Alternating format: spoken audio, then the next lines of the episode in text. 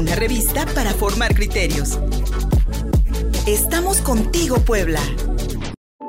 Sexualidades e identidades con Gustavo Barrientos. Ya estamos en el tercer bloque informativo de este viernes en Contigo Puebla Radio, nuestro perfil en Facebook, arroba Contigo Puebla, arroba Luis Fersoto en Twitter, en Instagram y por supuesto en www.contigopuebla.mx. Como cada viernes, nuestro querido productor Gustavo Barrientos nos ofrece su sección de sexualidades e identidades. Amigo, hoy para tocar un tema picante. Picante digo yo porque lamentablemente en nuestro país donde pues el machismo y la heteronormalidad prevalecen, eh, hablar sobre el homoerotismo o hablar sobre eh, la compañía de hombres con otros hombres siempre resulta perturbador para algunas conciencias porque son esquemas, sobre todo este esquema del macho mexicano, este paradigma, esta imagen, es prácticamente intocable. Exactamente. Y entonces señalarle homoerotismos es prácticamente insultar una figura cuasi sagrada para el machismo mexicano. Amigo mío, el homoerotismo en el machismo en los machos mexicanos. Buenos días. Hola Fer, muy buenos días. Pues es un tema que creo que nos, como dices, se permite para la discusión que eh, la misma educación en México nos ha obligado justamente a cumplir ciertas reglas, hasta a, ciertas expectativas de vida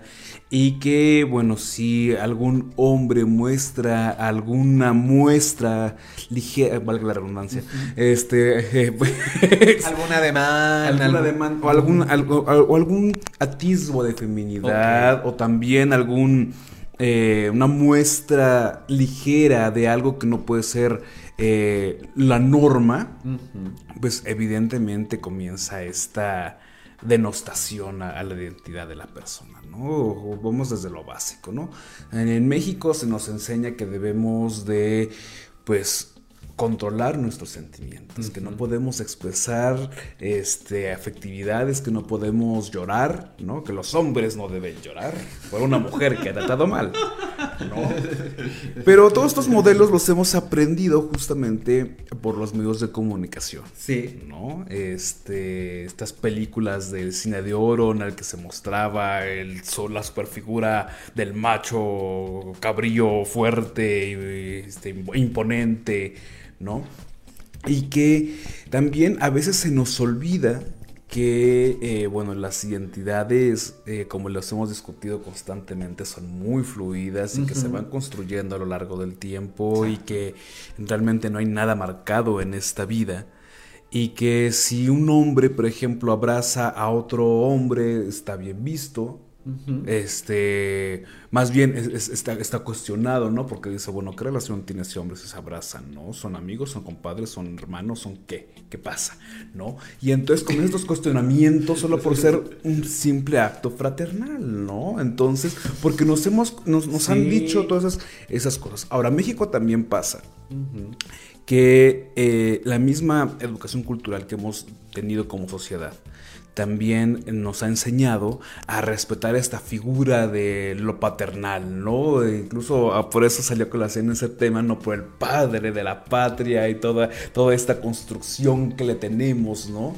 Eh, y, que, bueno, también eso nos, nos, hace ver que siempre el hombre tiene una figura eh, protagónica en muchos, este construcciones sociales, ¿no? Lo podemos ver también en las leyes, en las diferentes este, circunstancias que la misma sociedad nos ha, nos ha hecho. Hasta en la política. Hasta en la política, exactamente, ¿no? Y, bueno, e, este male gaze, esta mirada masculina que hemos también denunciado constantemente, que, bueno, por ejemplo, este, en, el cine mexicano, eh, afortunadamente ya hay un mayor porcentaje de mujeres directoras, ¿no? este, por ejemplo, también hubo eh, male gaze, ¿no? En el muralismo mexicano, que, es, que también las mujeres muralistas eran este, segregadas, ¿no? Y y, que de hecho no forman parte de los libros de, historia, ¿no? Entonces hay que, hay que escarbar un poquito para poderlas encontrar, ¿no? Y que, por ejemplo, muchas de las mujeres también fueron rechazadas en, universidades hasta los eh, finales de los 40, 50, ¿no? que comienza a haber como más este, mujeres en las universidades y que de hecho también estaba esta educación ¿no? en la que la mujer tenía que someterse a cierto rol, al rol del hogar, a cumplir justamente con la construcción de la familia y que una mujer que se dedicaba a sus estudios pues era una mujer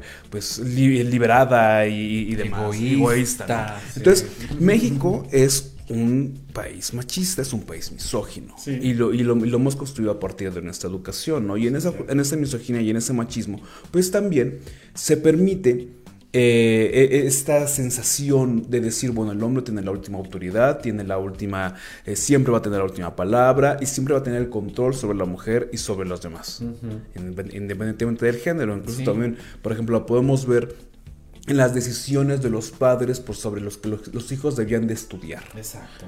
¿no?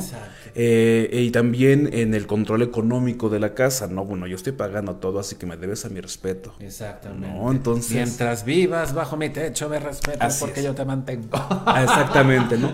Y, también los otros elementos que, que, pues, la sociedad nos ha hablado, ¿no? De la construcción del supercharro. No es, este hombre que tiene que ser inmensamente viril, este, controlar a los animales, este, florecer el campo, este, vaya, todo, toda esta sensación. Enamorado, cantador. Cantador, exactamente. Sí, enamorado y que puede enamorar a, todas las mujeres que encontrará en el camino, ¿no? Y, que de hecho lo podemos ver en algunas este, historias familiares donde los abuelos dejaban descendencia por diferentes poblaciones del país. Todo, quiero que todas las familias mexicanas podemos contar en nuestras historias a, algún abuelo, algún papá desobligado y que tuvo y que tenemos que tenemos mucha familia por ahí que no que ni conocemos. En los, en los años 50 y 60 se permitía que el hombre incluso tuviera hasta dos o tres familias. O sea, y, a lo mejor esas familias no tenían relación entre sí, pero después descubrías de que, ay, ¿cómo está tu papá? Ay, señor Preganito, ay, también el mío.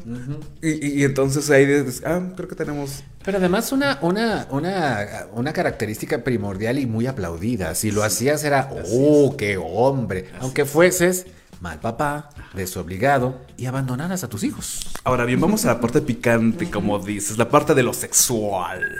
El limón, a la herida. donde aparte de justamente de tener esta imagen, ¿no? De este, yo controlo la familia y yo decido todo esto. Entonces imagínate que te vas una noche de copas, una noche loca con el compadre y entonces le acaricias la espalda y le das un beso, ¿no? Acuérdense también que en las identidades sexuales no somos 100% homosexuales, no somos 100% bisexuales, no somos 100% heterosexuales, hay mucha variabilidad.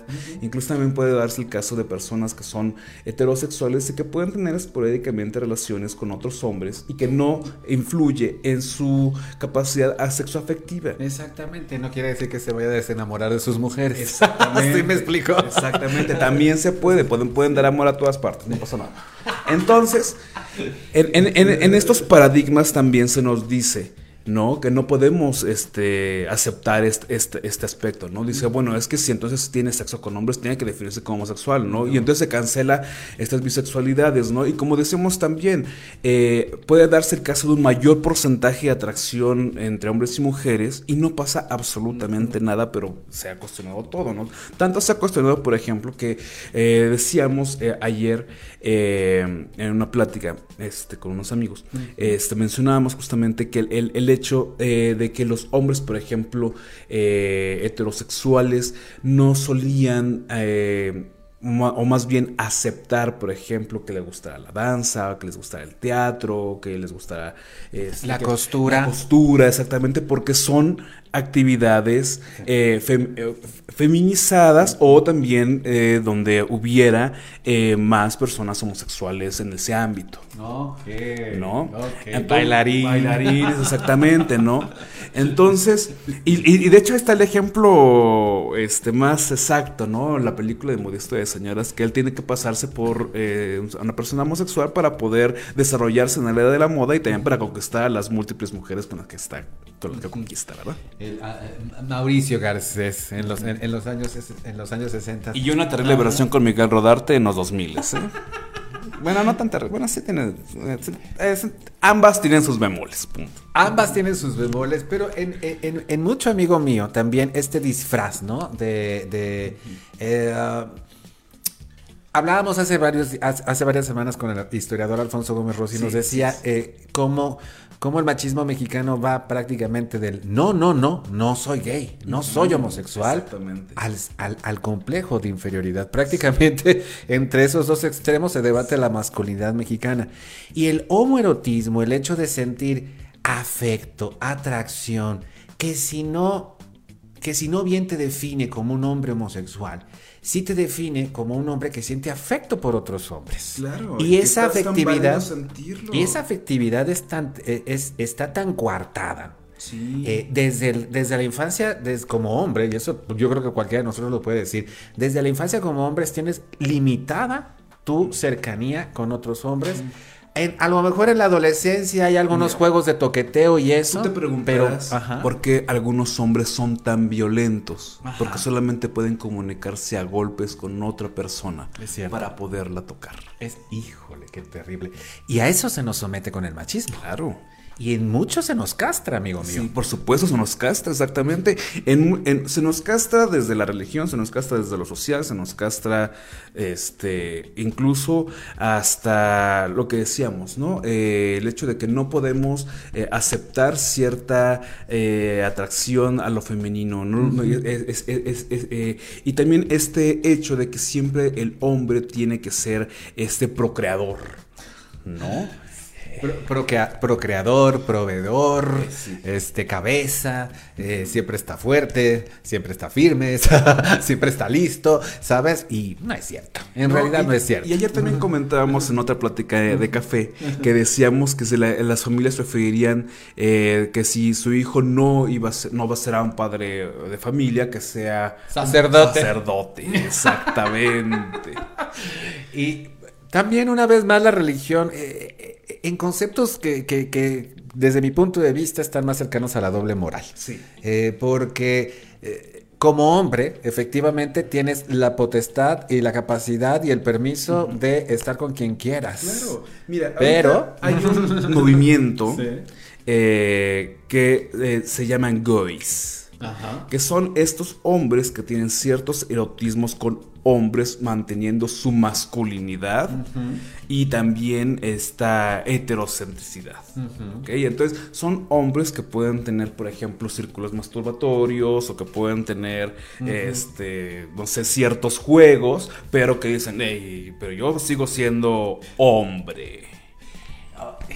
Y, vamos, vamos, a, vamos a, referirnos a una parte del cuerpo masculino que es prácticamente innombrable. Porque, bueno, yo vengo de un estado del norte del país y alguna vez platicaba con amigos también sobre esa sexualidad que se da, por ejemplo, en el estado de Sinaloa, que nuestro amigo este, Alfonso Gómez Rossi me, identificaba como sexualidad mediterránea. Es decir, que tú como hombre te puedes acostar con una mujer, con un hombre. O con una vaca. Con una vaca, con un perro, con un gato. Pero mientras tú no tomes la parte pasiva, no eres homosexual. Claro, exactamente. Es decir, mientras tú no seas, eh, no recibas en coito a través del ano, no eres homosexual. Mira, lo podemos ver, por ejemplo, en las películas mexicanas, ¿no? Donde el personaje homosexual flamboyante siempre es denigrado por la masculinidad de los otros personajes, ¿no? Y el personaje homosexual masculino, ¿no? Que se, que que se muestra, este, eh, que, aparenta eh, incluso más, em, pues sí, ¿no? Puede pasar, ¿no? En, el sensor de ser, este, menos castigado justamente por no demostrar esa feminidad, ¿no? Entonces, y, pasa también en, en, nuestra cultura, ¿no? Lo podemos ver esta, de esta manera, ¿no?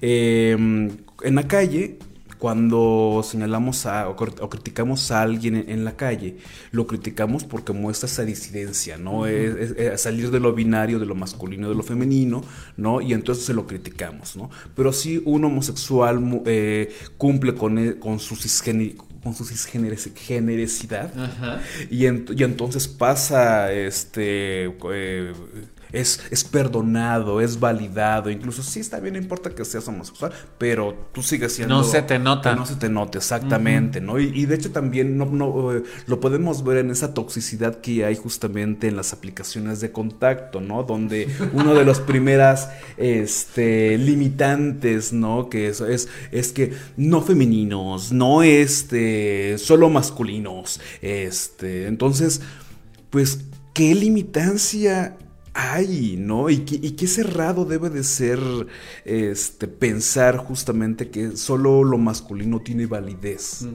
¿no? Entonces, y no nos damos cuenta que también podemos eh, limitar, ¿no? Eh, eh, el hecho justamente de desarrollarse a las demás personas en toda la multiplicidad de aspectos. No somos negros y blancos, hay una enorme cantidad de colores intermedios. Lo hemos platicado muchas veces, mi querido amigo. esta diversidad de grises que hay entre el blanco y el negro, en, este, en, estos polos opuestos al que nos, a los que nos hemos acostumbrado y a los que lamentablemente, en los que lamentablemente nos hemos limitado. Y yo creo que para cerrar, mi querido amigo, para todos, porque es bien importante que como hombres realmente eh, heterosexuales, homosexuales, cisgénero, no binarios, como, como, como, como, como ustedes se vayan identificando, pero si realmente nos gusta ser hombres y, y si realmente apreciamos en algo nuestra masculinidad, hay que hablar de ella y hay que cambiarla y hay que acercarnos entre nosotros y apapacharnos y ayudarnos. En lugar de estarnos... Lo masculino se construye con como, como el género, evidentemente que es una construcción social. En lo masculino también se construye, se va apropiando, se va, se va arropando, ¿no? Entonces hay que quitarle, ¿no? E, este pues sí, no, este romanticismo de lo que hace lo masculino y verlo como algo que, pues si un día quiero eh, pintarme las uñas, si un día quiero ponerme maquillaje, si un día quiero permitirme ser... ¿Qué importa? ¿Qué importa? Exactamente. ¿Qué importa? Porque y pienso yo también, mi querido, mi querido Gustavo, que si algo, e, esta violencia que lamentablemente manifestamos los hombres día con día, creo que también, digo, no soy experto en el tema, pero por lo que observo, creo que tiene que ver con el hecho de que no recibimos amor de hombres. Cuando somos niños no recibimos el amor del papá, el, e, e, el, papá es violento, el papá es, el, el, papá es, es distante, el papá no, no, apapacha. Mira de dónde viene la palabra apapachar, pues vendría también... Eh, sí, de la, de la necesita el arropamiento de la figura masculina, el arropamiento, el amor paternal, que lamentablemente no existe y del cual ahí vamos, ahí vamos, mostrando nuestra falta y sobre todo nuestro grito de apapácheme. Eso es lo que realmente necesitan los hombres para cortar de tajo el machismo y en mucho generar también equidad entre los géneros y respetar las identidades. Mi amigo, esta reflexión me, me llevas con toda, con, toda, con toda esta conversación de hoy viernes y pues le seguimos después. Creo que tienes un, un, un, un, este, un, un, taller próximamente también sobre este tema o ya no? No, ya, ¿Ya no. Ya, ya lo cerraste. ya cerré el changarro. Pero si quieren que lo que hagamos un taller, escríbanme y lo pues organizamos y hacemos una discusión en línea con muchísimo gusto. Pensé que tenías uno hoy sobre homoerotismo. No, ya lo cerraste, ¿verdad? Ya cerré el changarro, te digo. 20. ¿Cuántos te aventaste? Ya, las maletas. Nos tenemos que ir.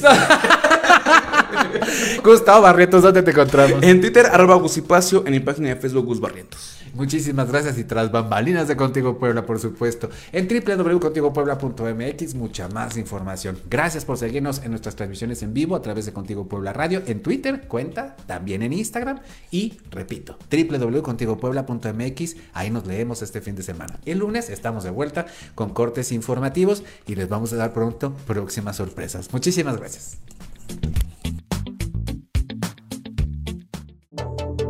En Facebook y en Twitter. Estamos contigo, Puebla.